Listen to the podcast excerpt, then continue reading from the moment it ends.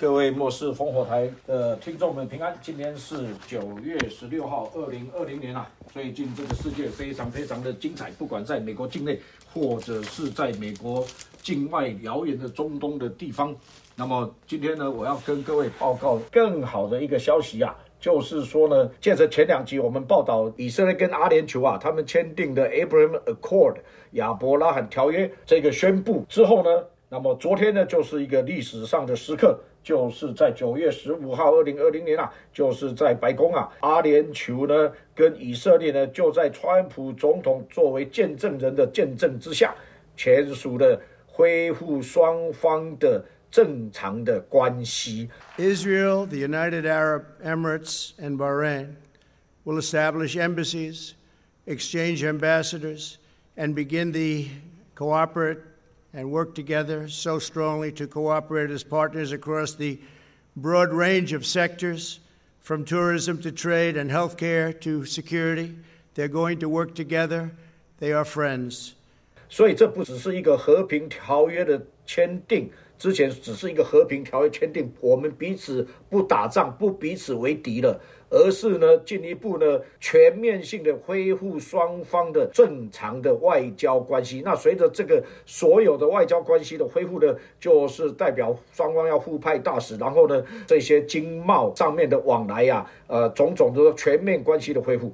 好，那这一个呢，就会带来像我前两集所在讲的呢，千倍以上的经贸。跟投资的成长，因为呢，呃，UAE 啊，阿联酋呢，它是一个非常有钱的国家，它的那个七个部落族啊，那个为什么叫阿联酋呢？叫做它是一个七个部落所组成的 tribal。那这个七个 tribal 的他们的部落国啊，他们呢都是非常有钱，有非常丰富的石油啊。那比如说杜拜就是其中一个。那所以呢，这个阿联酋啊，它里面这个七个部落国呢，都是酋长国。七个酋长国都是很有钱的，所以呢，把这些的金钱呐，再加上以色列的科技，再加上美国所提供的这个安全、和平、稳定的环境，那么这样子呢，就会促成未来中东的和平。那是由阿联酋打地箱，结果呢，令人意外惊喜的是，居然在昨天呐。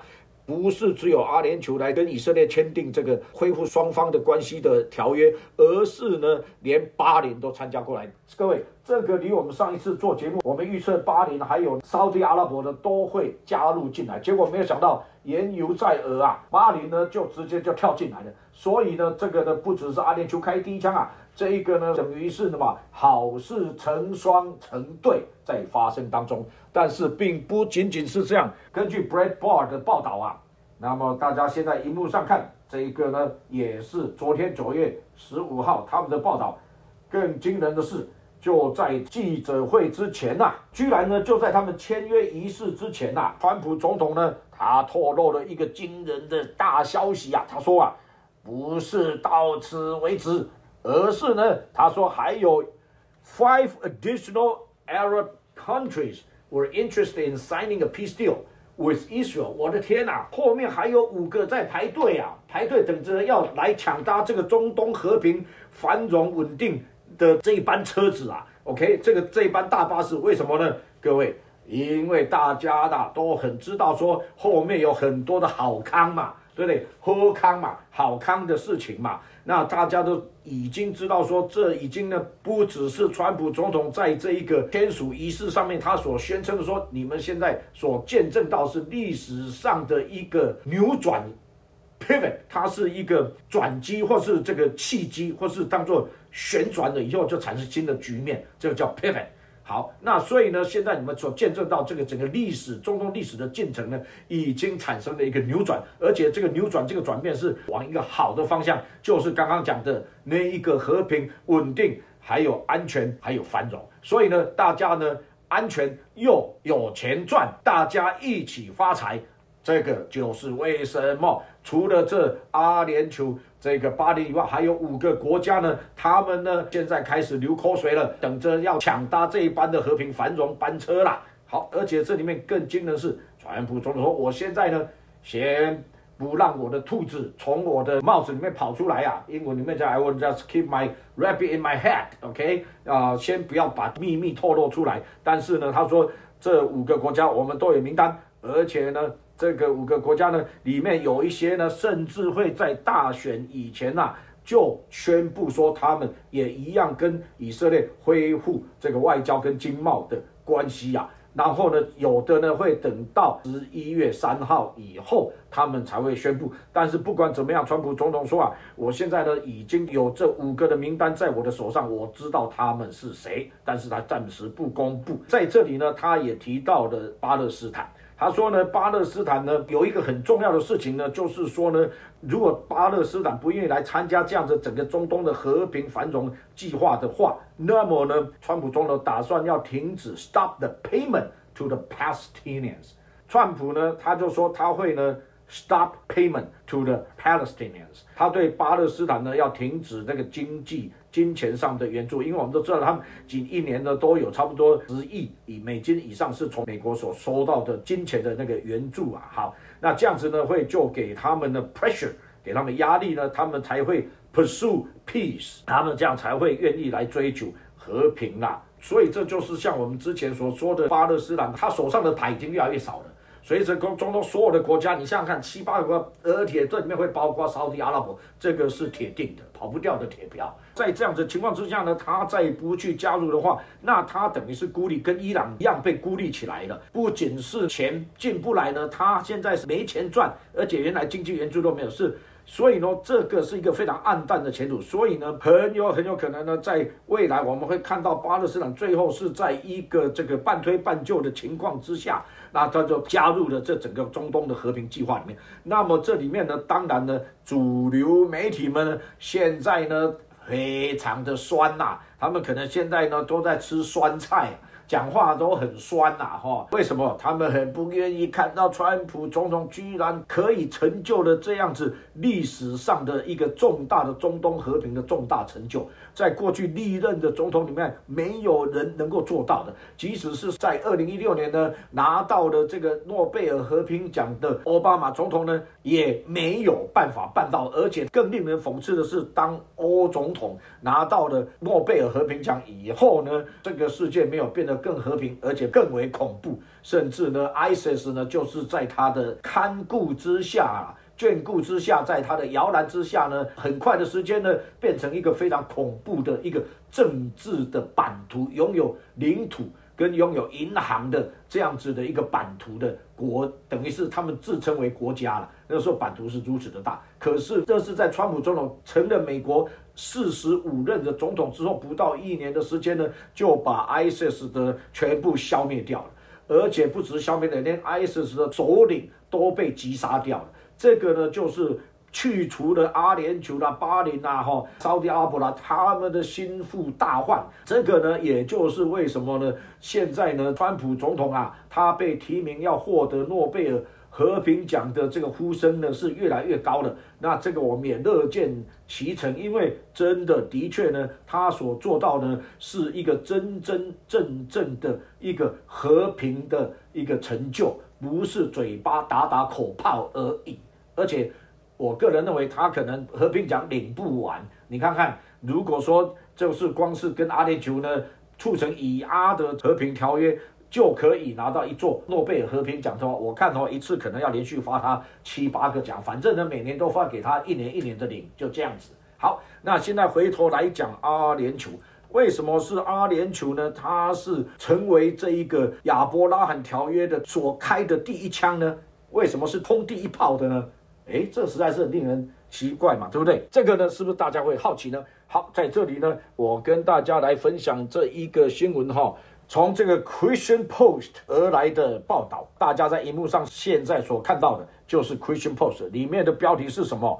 就是 UNESCO，就是联合国的保全古文物啦，还有宗教啦，还有文化的这种组织啦，哈，叫 UNESCO。另外呢，UAE，好，那就是阿联酋。阿联酋呢开始 reconstruction，他们开始呢重新的恢复建筑。那什么样建筑物呢？是一个历史上面的一个指标性的建筑物，是在伊拉克。Iraqi church destroyed by ISIS。Wow，这个就是被 ISIS 啊所摧毁掉的伊拉克具有指标性的教会。那我们来看看这一个教会叫做什么名称 The Church of Our Lady of Our in Mosul 是在伊拉克的那个摩苏尔省，好，这个地方，这个呢是几百年的一个教堂呢，那被 ISIS 呢给摧毁掉。那么呢，令人呢惊讶的是呢，在去年十月啊，阿联酋呢就开始的跟联合国的 UNESCO 呢合作，开始的这一个计划。这一个计划的名称啊，是叫 Revive the Spirit of Mosul，复兴呢摩苏尔的精神。哎，这个就很有意义喽。什么叫做复苏摩苏尔的精神？那我个人呢有另外一个属灵的看见，那我稍后就会跟大家分享。那么他们说摩苏尔省的精神是什么？它是有 diversity of the city，那里面呢是有多元性的，是一个呢文化上面的交汇点，而且呢是 peaceful heaven for different religious communities over the century。所以说，在 ISIS 占领它以前呢，而且把这个教会给摧毁掉以前呢，这个摩苏尔呢，他们的精神是什么？有不同的宗教可以在这个摩苏尔这个地方呢和平共存的。这个就是有一个非常指标性的融合性的意，那个融合性的意思是什么？就要回到以阿他们所签的 Abraham Accord 亚伯拉条约。为什么称为亚伯拉条约呢？因为亚伯拉罕呢就是穆斯林教、基督教跟犹太教。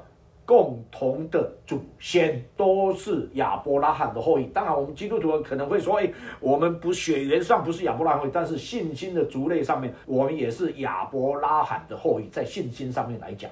都是因信称义的。我们现在来看神的这个大计划来看哈，就是呢，神使用川普呢来启动的亚伯兰条约，来成就这个中东的和平的稳定繁荣的计划。那这里面呢，上一集我说各位分享的这个牵扯到以撒书十九章嘛哈，以撒书十九章就牵扯到以色列全家呢，在末世的时候呢，在耶稣要回来以前呢，以色列全家必须要得救。这个是保罗的，在罗马书十一章都已经预言的，这一定要成就的。因为这样子呢，我们就见证到了现在荧幕上看到的历史上的伟大的一刻，川普总统见证了以阿双方签约的这个仪式。我们这一代人过去没有办法想象到，居然的眼睛可以看得到这个。甚至很难想象到说，这个即将启动以撒书十九章，即将启动罗马书十一章的以色列全家要得救的奥秘。OK，好，这就是为什么这件事情在属灵上面呢是如此的重要的原因呐。好，那么既然恢复这个魔术省的教会啊，它的名称叫做 Revive the Spirit of Mosul，那我们现在要来探讨一下什么是 Mosul？Mosul 呢，就是尼尼微城哦。我原来是这样，某某数就是尼尼微城呐，哈，各位讲到尼尼微城，各位会想到什么？一定当然就是会想到先知约拿，约拿的神迹啊。那约拿的坟墓在哪里呢？就是在摩苏尔省。那么当 ISIS 兴起来的时候呢，他们占据了摩苏尔省的时候呢，他们就把约拿的坟墓给他炸掉了。好，在这当时是一个很重大的新闻。那个时候我一看这件事情，我属灵上面马上我就有一个看见说啊啊，那 ISIS 哈他们会被摧毁掉，而且呢他们是跟得救无份的。为什么我会这么讲呢？因为呢耶稣自己亲口讲过说，这一个弯曲背逆邪恶的时代，我没有留下什么神迹，除了约拿。That is the only one sign，唯一的最重大的神迹，约拿的神迹，我留给你们。如果你们不不愿意接受这个神机所代表的意义的话，那么你说是没有办法得着这个救恩的。这个是最重的一帖药了。可是这帖药你都不接受，这个弯曲背逆的时代就与救恩无份。结果果不其然的，因为他们把这个约拿的坟墓都炸掉，等于是完完全全弃绝了约拿神机的见证。所以你看，神就兴起了川普啊。很短的时间之内呢，在川普总统的英明的领导之下，就在一年不到一年时间全部被消灭掉，而且主其事者那个首领直接就被歼灭掉。那现在呢，为什么要重新恢复摩苏尔省呢？哎，这个很重要，你知道吗？因为在这里呢，我要带大家回去看那个属灵战争的地图的 spiritual map。其实啊，圣经里面呢所讲的是这个几千年来从创世到启示里面属灵的战争。所以呢，当我们要明白世界上的事情为什么在我们眼前有些重大事件发生的时候呢，我们必须要去查考圣经的属灵战争的地图。那这个都是可以按图索骥，都可以找得到的。哦呦，圣经有这么厉害吗？哎，各位。真的是很厉害。我们的神啊，真的是很神的。现在呢，我们就看这创世纪的第十章，那里面呢就讲到那个洪水以后啊，诺亚的儿子其中一个是含，含呢生了儿子，其中一个叫古时。第十章第八节，古时呢就生了宁怒。宁怒呢，就是圣经里面从创世纪从亚当起算的，各位猜猜看第几代？一二三，好，第十三代，the thirteenth generation。我们都知道说，他所建造的有两个地方是赫赫有名的。好，第十节，他的国啊，他的 kingdom，这圣经里面第一次讲到国是在这里讲到是 kingdom 哦。就是表示说，他用他的武力啊，建立了一个王国啊。那他的国呢，起头呢，开始呢，是从巴别巴贝尔巴别塔，那个就是伊拉克，那个呢就是巴比伦。我们就知道，一早这个属灵战争的地图啊，就从这里开始。另外一个赫赫有名城市就是叫做尼尼微，我刚刚已经讲过，就是摩苏尔省。所以说这两个都是跟宁路大有关系的。那为什么跟宁路大有关系呢？我要重新讲解创世纪第十章啊，对于宁路的解释啦。那么根据呢犹太历史学家约瑟夫还有犹太的百科全书的记载啊，哈。我们中文的和本翻译说呢，宁禄是一个英勇的猎户，其实他翻译不是叫做英勇的猎户，他呢是一个典型的叛逆的人呐。然后宁禄这个名字啊，它的意思是什么呢？是他让所有的人起来反叛神的人。这宁禄这个人呢，是鼓动所有的人呢起来背逆神，他的名字是这个意思。这个事才是莫名其妙，为什么名字会取成这样子呢？这表示说他的爸爸不是什么好东西啦。他的爸爸那个古时生宁禄，可能古时哦，他一早就想反叛，可是呢没胆子反叛，就寄望他的儿子起来反叛了。OK，然后他儿子呢果然呢不负他爸爸的希望啊，就建了巴别塔跟尼尼维，而且呢他是那个第十三代。圣经里面啊讲到叛逆。Rebel 跟十三这个数字有关系的，就是在亚伯拉罕那个时代，四王跟五王在对战的那个时候，罗德亚伯拉罕的侄子被掳去的那个记载。五王啊，他们服侍的基大马老十三年以后就反叛了，所以呢，十三跟反叛这两个字第一次出现在圣经里面，就在这一个内容里面。读经的时候要注意。第一次出现的时候，它的内容就直接呢解释了它的含义，所以十三就代表反叛的数字，所以呢理所当然，明怒呢就是第十三代。他为什么要建巴别塔呢？因为啊，他说啊，他呢会向上帝报仇的。如果说啦，上帝呢敢再一次的用洪水来淹没世界的话，那么他会向上帝报仇，他会带领这些人来反叛上帝，然后呢向上来报仇，他才建了巴别塔。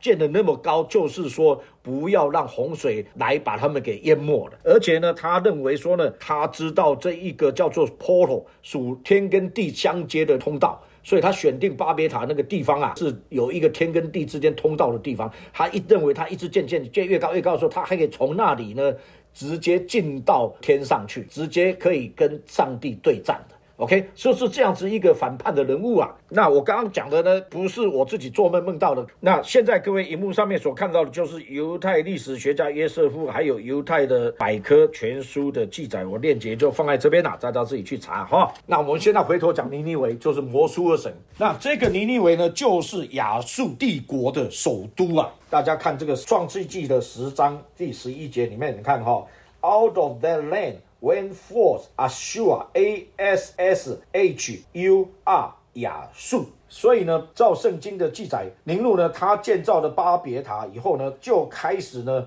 往亚述那个地方去了。那这个亚述呢，就是现在的伊拉克的北部，就是在尼尼微城的北部的一点的地方，而且现在是有很多的库德族呢，他们所占据的一个地区，他们所管制的一个地区是在那里。那在这里呢，我跟大家呢就来分享一下那个圣经的考古，跟关于这个尼尼微。尼尼微城市呢，它的墙哈有七点五英里的长度了哈，大概有一千七百三十亩，有十五个城门呢在城墙两侧是有翅膀的公牛、狮子，还有有五只腿的人兽混种的巨大石像。大家现在在荧幕上面所看到的这个脸呐，就是呢宁怒。所以宁禄是被亚述当为战神来敬拜的，这个也就是呢，为什么亚述帝国是如此的残暴的原因呐？大家就知道说，这种恐怖主义残暴的起源呢，就是从这里开始。这个就是属灵征战的地图的起源地。大家现在在荧幕上面所看到呢，就是在描述亚述帝国的人是如何的残暴。第一个呢，是你看到的是他们在把人家眼睛弄瞎；第二个呢，把人家剥皮，耶，活活的剥皮。剥了皮以后，把那个皮呢是放到城墙上面呢，让它迎风飘展，这样子的一个残暴，而且把那个皮拿来当做盖屋顶用的，残暴到这地步。世界的恐怖主义的起源就从这里而来的，那也难怪呢，ISIS 呢就是在摩苏尔省壮大的。各位，这样子大家就知道属灵征战的地图是如此的清晰可见啊。可是神的心呐，不是这样。神就说派约拿呢，要去赎回尼尼微这一个城的人嘛，才会有约拿记里面的记载。亚述的帝国那个国王呢，他就悔改了。结果呢，神的审判没有临到他们那一世代。各位会不会很好奇，说到底亚述王哪一个有这么有智慧、这么谦卑，听到约拿说神要审判？尼尼为哇，他就开始呢披麻戴灰的呢，带领全国上下一起悔改呢，以至于能够蒙得救赎呢。这一个人到底是谁？历史上到底有没有存在过呢？当啷！现在荧幕上大家所看到的，就是这个王，他的名字叫做阿达尼拉里阿达德三世。这个呢，就是根据呢近代的考古挖掘所出来的那个文献的记载。因为亚述帝国王朝的很多的雕刻记载呢，被保存的非常的完整，所以呢，各位，我现在直接把链接就放在这里。When the news reached the king of Nineveh, Adad-nirari III, he rose from his throne, took off his royal robes, covered himself with sackcloth, and sat down in the dust. I like the results of Jonah's preaching. 这一段 YouTube 里面考古发现的视频就是他。Just to mention something else about Adatnirari III. The Syrian kings went to a place called Ashur, one of the capitals, to consult the god Ashur, who lived in the Himrin mountains, asking him whether it's okay for them to go to war. And every time he would say yes. This continued, according to some scholars, for 300 years. And suddenly, during the time of Jonah and this king, there was placed a moratorium, moratorium on making war. So this king stopped making war, which is a sign of conversion. So please, if you're still warring with people and fighting them, ask God to help you to make you like Adatnari III. So war was stopped and he became a monotheist, believing in just one God. This is fascinating. The Bible says the king was converted. Can archaeology confirm it? The Syrian annals tell us that the king who ruled at this time became a monotheist, moved away from all the gods, polytheism, and he worshipped one God. What are some of the fruits of conversion? Matthew 5 9 says, Blessed, Makarios, a great blessedness, are the peacemakers, for they will be called sons of. 这个碑文上面有记载三个重点。第一个呢，阿达德三世从此他就不再发动战争了。他们过去呢，亚述帝国啊，他们每次要发动战争以前，都会到宁怒，就是他们的那个战神呐，好，亚述的战神面前呢，问他说要不要打这个仗，而且呢，就是到阿修啊，A S S 圣经里面讲的那个 A S S U R H 那个地方。那个就是在尼尼围城的北边那个山区里面，到那里呢去求问那个山神，就是尼禄他们的战神，奉为战神的。每一次这个战神啊，就会叫他去攻打，而且呢常常都打胜仗。可是呢，这一位阿达德三世他悔改了以后呢，从此以后呢，没有再发动过战争。第二个呢，这里面碑文明明白白的记载说，他是从多神崇拜变成单一神的敬拜。还有那从那个以后呢，有世世代代就有基督徒在魔术而生。你大家想想看是多久的事情？这也就是为什么撒旦这个仇敌呢，他也是一样的，要兴起那个 ISIS 呢。第一个就是要摧毁魔术的神，要把魔术的神给拿下，把尼尼微城给拿下来，因为他要在属灵战争的这个最根源的地方呢，先把他的基督教的势力全部铲除掉。OK，大家看到属灵的战争啊，撒旦的国跟神的国之间的对抗是如此的清晰，是如此的激烈的，如此的真实的。但是呢，神兴起的川普把 ISIS 给消灭掉以后啊，现在神又借着亚伯拉罕条约啊，呼召亚伯拉罕的后裔全部要回来。因为这牵扯到以赛亚书，不仅仅是十九章，而是以撒书第四十九章的以色列的末世大回归，以色列人全家要得救，意思是说十二个支派全部都会回归，都有人得救，不是全。部的十二个支派的每一个人都得救，而是说失落的那个北国的十个支派的也是一样呢，也回到了以色列地。这个呢是以撒书十九章在描述的末日，耶稣要回来以前呐，那个神为了要成就他跟亚伯拉罕的条约，他要把亚伯拉罕的后裔要全部带回来，然后呢耶稣才回来，因为他是承诺亚伯拉罕这个地是给你跟你的后裔永远远远为业的。所以呢，他必须要把亚伯拉后裔给带回来到这地，这样才算成就了这整个约。然后他回来的时候才复活。耶稣回来的时候呢，把所有信耶稣的全部复活。OK，连亚伯拉罕也复活。这样子呢，完全成就了他跟亚伯拉罕所定的那盟约。OK，就这样。那为什么神这个时候呢，就兴起川普呢，重新呢拿回来摩苏尔省，然后通过 UAE 阿联酋啊，然后来开始重建教会，就在那里，各位复兴来到。我现在大胆的再一次的预测，在圣经中的大胆预测说，中东的复兴要来到，因为有三个重要的点。第一个呢，就是像我之前在讲的是，川普把大使馆迁到耶路撒冷，这个是菲尼哈的一枪嘛，对不对？神说我要把那个和平的永约赐给他。好，那我们就看到这和平的约开始出来了。第二个呢，我们看到的是说以赛亚书十九章的启动。那这个我前两集都有讲过，那我们在这里就不再赘述了。好，那因为这直接牵扯到以色列全家要得救的奥秘，这保罗亲口预言在罗马书十一章的一定要发生。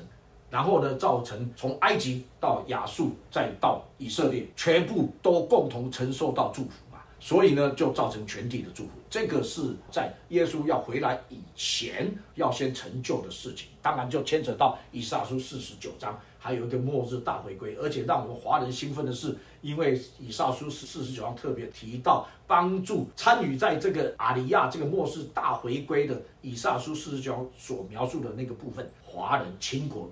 唯一呢，就只有 Chinese，就是欠华人被指名道姓的出来说，我们要参与在其中。你看，各位，这是何等令人兴奋的一个时刻。第三点，为什么又是复兴的时刻？在这个以撒书十九章所讲的以亚述帝国、埃及这个还有以色列这个复兴的时刻要开始的呢？因为呢，从这个亚述的摩苏尔省开始。现在呢，这个教堂重建会重新 revive，还记得节目一开始跟大家讲的那个 revive 复兴摩苏尔的灵吗？佛摩苏尔的神的精神吗？我跟你讲，那个很重要，因为呢，当 ISIS 呢他们占据摩苏尔的时候，他们大量屠杀了许许多的基督徒，许许多多不愿意否认耶稣的基督徒，这个异人的血啊，异人的血呢，流在这个摩苏尔神的血，那是非常非常的众多，所以异人的血。尼罗就好像那个义的种子种到这个地图上面，经过这样子大的逼迫以后啊，那个神的灵莫再一次浇灌起来了，那个复兴啊，从异人的血里面所出来的地图的上面带来属灵的复兴，各位指日可见，绝对是波涛汹涌，势不可挡。还有路亚！我讲到这越讲越兴奋，而且各位还有一件很重要的，现在圣灵刚刚提出，一定要讲这一点，就是呢，耶稣说啊，在末日审判的时候啊，末日。大审判，at Judgment Day，在审判日的时候，耶稣自己亲口讲说：“看啊，到审判的日子，尼尼为那一代的人呢，他们要被兴起来，兴起来意思是什么？叫做被复活啦，raise up，就是复活。你本来躺在尘土里面是死了，好像睡着了，你知道吗？我把你叫醒，那个叫 raise up。他要把他们给复活起来，要见证这个邪恶淫乱的世代的不是，他们是做证人，在证人席上面来见证说，我们当初看到耶拿的神迹，我们就相信，就接受救恩了。你们这一代这样子的悖逆、顽梗、邪恶的世代，比约拿还要更大的耶稣所行的所有的神迹，而且留下了约拿的神迹。这里面呢，请大家去看我们读经四五里面所讲的，还有包括耶稣的裹尸布，全部都是跟复活的见证，全部在裹尸布上面。反正呢，约拿的神迹了不起，很极为大的这样约拿的神迹，结果你们都不信，所以呢，被判有罪，然后丢到硫磺火湖，在生命册里面找不到你的名字，丢到硫磺火湖里面去。这一个审判是公平的，是正义，is righteous and just。OK。这个就是为什么恢复尼尼微摩苏尔神的精神是如此的重要，哇！我们现在就看到这个事情在我们里面这样子的展开啊，各位啊，好，节目尾声啊，我们就来猜一猜看，川普总统说啊，他手上的那个名单里面还有五个国家呢，即将会加入这样的和平协议，那是哪五个国家呢？我想，沙地阿拉伯想当然尔，再来呢，阿曼，再来呢，摩洛哥。摩洛哥呢，不是摩纳哥，Morocco 跟 Monaco 是不一样，此歌非彼歌哈。那这个摩洛哥是在北非，那这个摩纳哥呢是在法国的境内。摩洛哥呢就是卡萨布兰加北非谍影那个电影的拍摄的所在地，卡萨布兰卡。摩纳哥呢是好莱坞的一个影后，她下嫁给摩纳哥的国王。成为了皇后那一个浪漫的好莱坞宫廷故事的真实版发生的地方，所以此歌非彼歌。好，Anyway，摩洛哥好，再来呢，令人惊讶的是，哎，有可能苏丹呐，连苏丹都有可能吗？各位，如果连苏丹都有可能的话，我们都知道说，苏丹呢是被激进的回教所控制的地方，那里面有许许多多的逼迫基督徒的。如果连苏丹都加进来的话，那么我想，我们就大家一起澄清，我们大家呢就一起联署签名，要求诺贝尔和平奖呢连续十年，每一年都颁给川普总统。好了，好，外行看热闹。内行看门道，神在这个时代当中啊，借着川普总统开启中东的和平列车，然后使用的阿联酋啊，来重建尼尼微城。这里呢是有许许多多的异人的血，为了忠心为主做见证啊。在这个 ISIS 的迫害之下呢，留下了许多的血，浇灌了这块的土地。所以，当这个城市再一次被重建起来的时候，那边的教会再次被重建起来的时候呢，即将带来一个在我们的眼前，我们会看到极大的属灵的复兴，而且会启动亚述帝国过去境内的这些阿拉伯的国家里面的那个悔改的灵啊，悔改的恩高啊，因为世世代代以来，他们有。约拿的神机的见证，他们持守约拿神机的见证。以撒书十九章讲到埃及，我的百姓亚述，我手所做的工作。过去我们读到这里啊，不太明白亚述我所所做的工作是什么意思。现在我们终于开始慢慢的清楚了，因为照那红书啊第三章那里面描述到过去亚述的情况，亚述这个以尼尼围城的情况啊。祸灾这流人血的城，充满谎诈，还有强暴，就是暴力抢夺的事，总不止息呀。然后呢，马兵争先，刀剑发光啊，被杀的人甚多，尸首成了大堆，尸骸无数，人碰着而跌倒。第三章第四节，都因那美貌的妓女多有淫行，惯行邪术，借淫行诱惑列国，用邪术诱惑。多主，大家看一下，这个呢，就是原来呢尼尼维的景况是充满暴力的，流无辜人血的，而且呢行邪术，而且是怎么样，adultery 行邪淫的。但是呢，在这个约拿的时代，神借着约拿，还有借着这个亚述王的悔改，把这样子这个看起来是无可救药的一个城市啊，把它给转变成为，把它翻转成为了异人的城啊。这个城呢，本来是。Wicked and adulterous 是一个邪恶、淫乱，而且是暴力的一个城市。可是神的救恩临到他们，把他们给翻转过来。以至于耶稣说啊，到那个末后的时代审判的日子的时候呢，神要使用尼尼微城做这样子的见证，来定这邪恶、淫乱、悖逆的世代的罪。可是不只是这样子而已，神还再一次要使用亚述啊。来，在这个末世的时候，在以撒书十九章当中，使用他们约拿的神机的这样子见证的恩高，带来许多的列国的中东列国的那个悔改，因为呢，他们就是有这样子有悔改的这样子的恩高，所以呢，他们会带来复兴。所以，我们在这里呢，我们就看到说呢，哎呀，神呐，他的在在列国当中的计划何等的美好，而且他的旨意啊，在从创世纪呢，一直到我们现在启示录即将展开的时刻，你看到神的作为充满智慧、全能，令人赞叹。所以，难怪以撒书十九章说，亚述我所所做的工作，看神呢。怎么样把这样子的一个以名禄为战神的这样子的一个残暴淫乱的一个城市呢？把它做成了这样子荣耀的工作，而且不只是在那个旧约那个约拿的时代，甚至一直在现在我们在处在的末世，以撒书十九章在我们面前即将波澜壮阔展开的时候，我们都会看见神在这末后的日子。让亚述成为他手中美好的工作，以色列全家得救的日子也近了，主要回来的日子也近了。